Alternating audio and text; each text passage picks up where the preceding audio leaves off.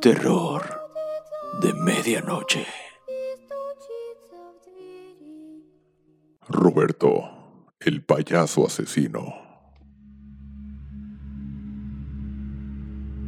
Yo era el dueño de un circo, en el que había cuatro payasos, los trillizos Juan, José y Raúl. El cuarto payaso era Roberto. ¿Cómo entró Roberto al circo? Una noche, cuando el circo terminaba un espectáculo que no dio mucho éxito. Llovía y era un ambiente casi oscuro. Pareciera como si alguien cometiese algo. Llegó Roberto en traje con un maletín, de gran pinta de ejecutivo. Pero lo raro es que se ofreció por el papel de payaso. Platicamos un rato y lo contraté. Le di un camerino para que pudiera dormir ahí. Lo que siempre me ha llamado la atención es que siempre tenía su maletín en la mano y jamás lo soltaba. Todo el circo curioso deseaba saber qué había en su interior, qué tanto debía proteger. ¿Oro? ¿Recuerdos? ¿Un pasado? ¿Quién sabe? Siempre que se le preguntaba por el maletín, cambiaba una cara morbosa y sacaba de casualidad otro tema. Era como si la suerte lo ayudase porque cada tema que sacaba siempre estaba relacionado con algo de nuestras vidas, como si nos estuviera observando desde un gran tiempo. Hasta que en una ocasión tuvimos una cena en el circo, y de repente llegaron unos policías hablando en inglés, tirando todo al suelo. Agarraron a Roberto, lo esposaron, Roberto gritando por su maletín, pero los policías se llevaron a Roberto, dejando solamente el maletín. Luego de una semana no se supo nada más de Roberto.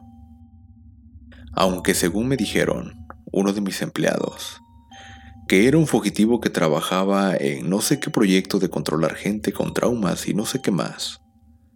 Los tres payasos decidieron entrar en su habitación, oscura, con un ambiente de terror, como una película antigua, sin necesidad de un efecto para dar miedo.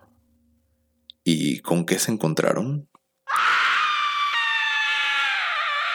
exactamente con el mismo maletín, oscuro, con polvo. José lo tomó y lo abrió con gran fuerza, que al abrirlo cayó todo su contenido a la alfombra. Fotos, papeles escritos en ruso, que afortunadamente teníamos un traductor, y que tan solo eran periódicos de asesinatos. Pero lo más curioso, una cinta VHS de video que estaba llena de polvo. La pusimos. No podíamos creer lo que era. En las imágenes salió un carrusel clásico con una música algo intimidante, un flash en la pantalla, un muñeco moviéndose tenebrosamente y luego lo peor de todo, la imagen de un cuchillo cortando una cara por la boca, haciéndole una sonrisa. Unas imágenes pasadas a tal velocidad que hasta poniendo pausa no las podíamos ver. Luego apareció un niño durmiendo en una cama y su cara cambió a un grito. De repente la estática se hizo presente. Nos quedamos choqueados al verlo. Y luego ya nada fue como antes. Al paso del tiempo, en un truco de los payasos, uno de ellos se torció el cuello llevándolo a la muerte, mientras que el espectáculo del hombre bala murió asfixiado dentro del cañón. La mujer que hacía malabares falleció de un infarto, como si esto trajera una serie de mala suerte. Con todos los hechos sucedidos, decidí cerrar el circo para siempre. Nadie habla más del tema. Ni en internet se encuentra un artículo sobre el circo.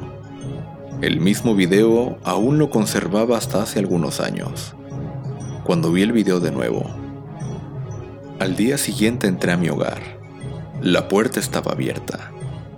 Saqué mi arma, ya que trabajaba de seguridad frente a un mercado. Entré, y ahí estaba el maletín. Quedé impactado solamente de verlo. Lo abrí y había un papel. Tan solo cuatro palabras en él. El payaso te observa. Bajé el papel de inmediato. Volteé a mi ventana y al fondo se veía a Roberto, que estaba bajando por la escalera de incendio. Abrí los ojos, no daba crédito a lo que estaba viendo. En un parpadeo, había desaparecido. Volteé para todos lados, pero jamás lo volví a ver. Fue un momento de terror, de miedo, de pánico, que por mucho tiempo no podía haberlo dicho. Me costó mucho trabajo salir de este trauma. Y ahora, cada que veo un portafolio negro, o cada que escucho el sonido de un carrusel, dentro de mí despierta un miedo que no quisiera que nadie lo tuviera. Terror de medianoche.